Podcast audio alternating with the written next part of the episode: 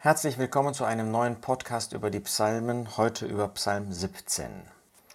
Während wir in Psalm 16 mehr die innere Seite des Lebens und des Lebensweges des Herrn Jesus finden, ist es in Psalm 16 mehr die äußere Seite. Es gibt manche Parallelen zwischen diesen beiden Psalmen, aber oft ist es so, dass Psalm 16 mehr die inneren Gefühle, Überlegungen, Empfindungen des Herrn Jesus schildert, während Psalm 17 mehr diese Dinge von der äußeren Seite zeigt.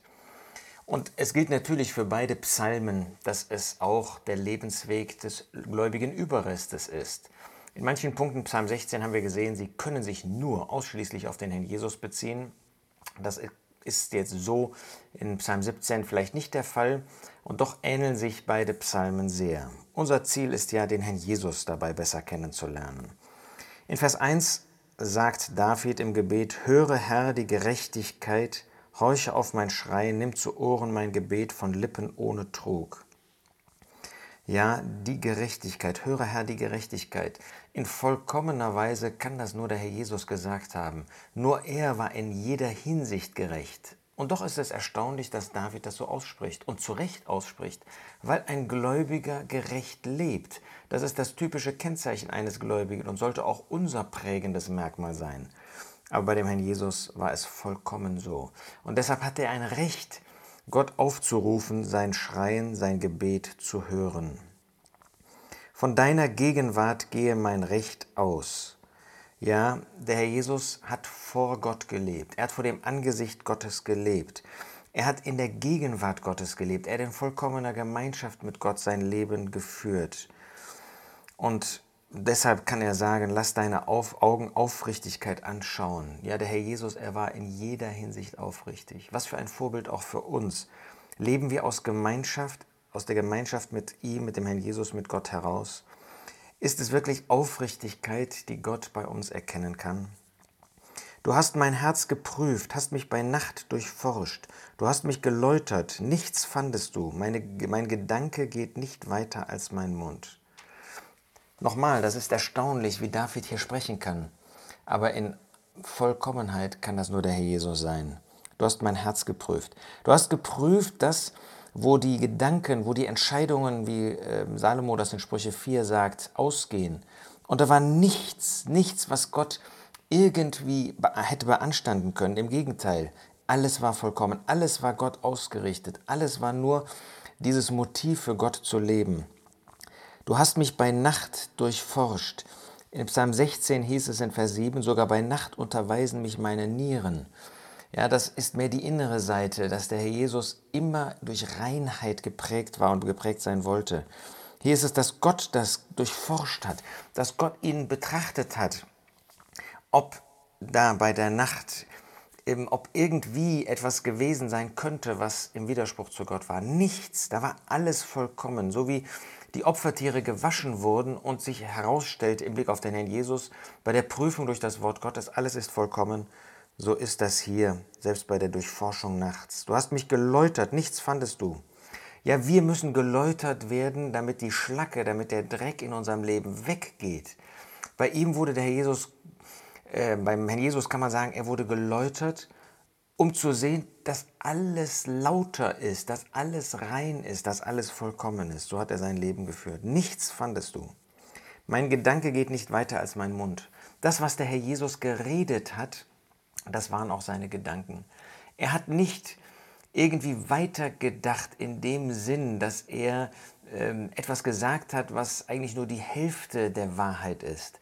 Nein, das, was er gesagt hat, war vollkommen, war in vollkommener Übereinstimmung mit seinen Gedanken, mit seinen Empfindungen, auch mit seiner Gesinnung, mit dem, was er ausdrücken wollte.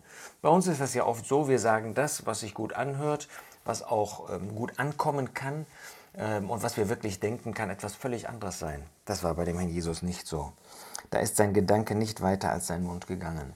Wir wollen das auch als Maßstab für uns nehmen dass er unser Herzen prüft, dass er uns läutert und dass Gott uns neues Leben in dem Herrn Jesus gegeben hat, sodass wir so leben können, eine solche Gesinnung haben können, solche Empfindungen haben können, solche Worte sprechen können, solche Taten vollbringen können, wie er das getan hat. Was das Tun des Menschen betrifft, so habe ich mich durch das Wort deiner Lippen bewahrt vor den Wegen der, des Gewalttätigen. Der Gewalttätige, das ist in Zukunft der Antichrist, das war bei dem Herrn Jesus Judas Iskariot. Und der Herr Jesus hat sich durch das Wort der Lippen Gottes, das heißt durch jedes einzelne Wort, das er ihm gesagt hat, hat er sich leiten lassen. Der Jesus ist nicht in Unabhängigkeit von Gott gegangen, hat er nicht gelebt, sondern er hat sich durch Worte Gottes führen lassen. Er hat immer darauf gewartet, dass der Vater, dass Gott ihm einen Auftrag gab. Und dann hat er gehandelt, so wie in Johannes 5 das deutlich wird, dass er nur so gehandelt hat, wie Gott ihm das gezeigt hat. Er hat die Werke getan, die der Vater ihm gezeigt hat. Meine Schritte hielten an deinen Spuren fest, meine Tritte haben nicht gewankt. Er ist den Weg Gottes gegangen. Gott hat ihm diesen Weg gezeichnet und er ist in vollkommenem Gehorsam Gott gegenüber sein Leben gegangen. Wie ist das bei uns? Sind wir auf der Spur Gottes, die er uns durch sein Wort zeigt? Sind wir seinem Wort wirklich gehorsam, dass wir von Herzen das tun wollen, was er sagt, dass unsere Schritte an seiner Spur festhalten und dadurch hat er nicht gewankt. Wie oft wanken wir, weil wir ungehorsam sind, weil wir einen eigenen Weg gehen wollen, weil wir eigene Ziele haben. Das war bei dem Herrn Jesus nie der Fall. Ich habe dich angerufen, denn du erhörst mich, o oh Gott. Ja, er hat zu Gott gerufen, er hat zu Gott gesprochen und Gott hat geantwortet. Gott war bei ihm, der Vater hat ihn nicht allein gelassen. Wenn die Jünger ihn verließen, nicht so der Vater. Erweise wunderbar deine Gütigkeiten, der du durch deine Rechte die auf dich Trauenden rettest vor denen, die sich gegen sie erheben. Der Jesus hat auf die Gütigkeiten Gottes gewartet. Er hat sich abhängig gemacht von Gott und von seiner Güte. Ist er nicht selbst Gott, der ewige Sohn? Das ist er im Unterschied zu uns. Und trotzdem ist er nicht in eigener Kraft, ist er nicht in eigener Willensüberlegung gegangen, obwohl sein Wille vollkommen war, sondern hat sich in jeder Hinsicht von Gott abhängig gemacht, hat sich unter seine Güte gestellt. Ich gehe noch zu dem letzten Vers. Ich aber werde dein Angesicht schauen in Gerechtigkeit, werde gesättigt werden, wenn ich erwache mit deinem Bild. Ja, das zeigt den Herrn Jesus in Auferstehung. Das zeigt uns etwas davon, dass der Herr Jesus gestorben ist und bei dem Erwachen dann Gottes Angesicht geschaut hat.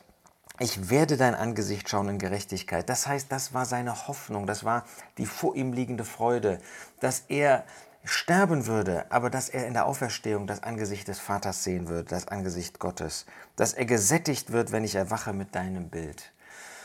Ja, er wusste, dass der Vater ihn nicht allein lassen würde, dass er ihn auferwecken würde, dass die Herrlichkeit des Vaters, die Herrlichkeit Gottes tätig würde, um ihn aufzuerwecken und dass er dann auch als Mensch in vollkommener Gemeinschaft mit dem Vater, in glücklicher Gemeinschaft mit dem Vater weiter sein würde. Das darf auch unsere Hoffnung sein. Wir sind noch auf der Erde. Wir müssen einmal sterben, wenn der Herr Jesus nicht vorher wiederkommt. Das ist unsere eigentliche Hoffnung. Aber wenn er noch nicht kommt, dann werden wir durch den Tod gehen müssen. Aber dann werden wir erwachen mit seinem Bild. Schon heute darf dieses Bild vor uns sein und soll es so sein, wie das bei dem Herrn Jesus in seinem ganzen Leben war. Wirklich beeindruckend, wie der Herr Jesus gelebt hat. Er, der alles selbst konnte, wie er sich in Abhängigkeit von Gott in seinem Leben bewegt hat und in diesem Zutrauen, in dieser Zuversicht, dass er das Angesicht Gottes in Auferstehung sehen würde. Das wünsche ich auch dir, diese glückliche Gemeinschaft mit Gott und vor allem diesen Blick auf den Herrn Jesus, unser großes Vorbild.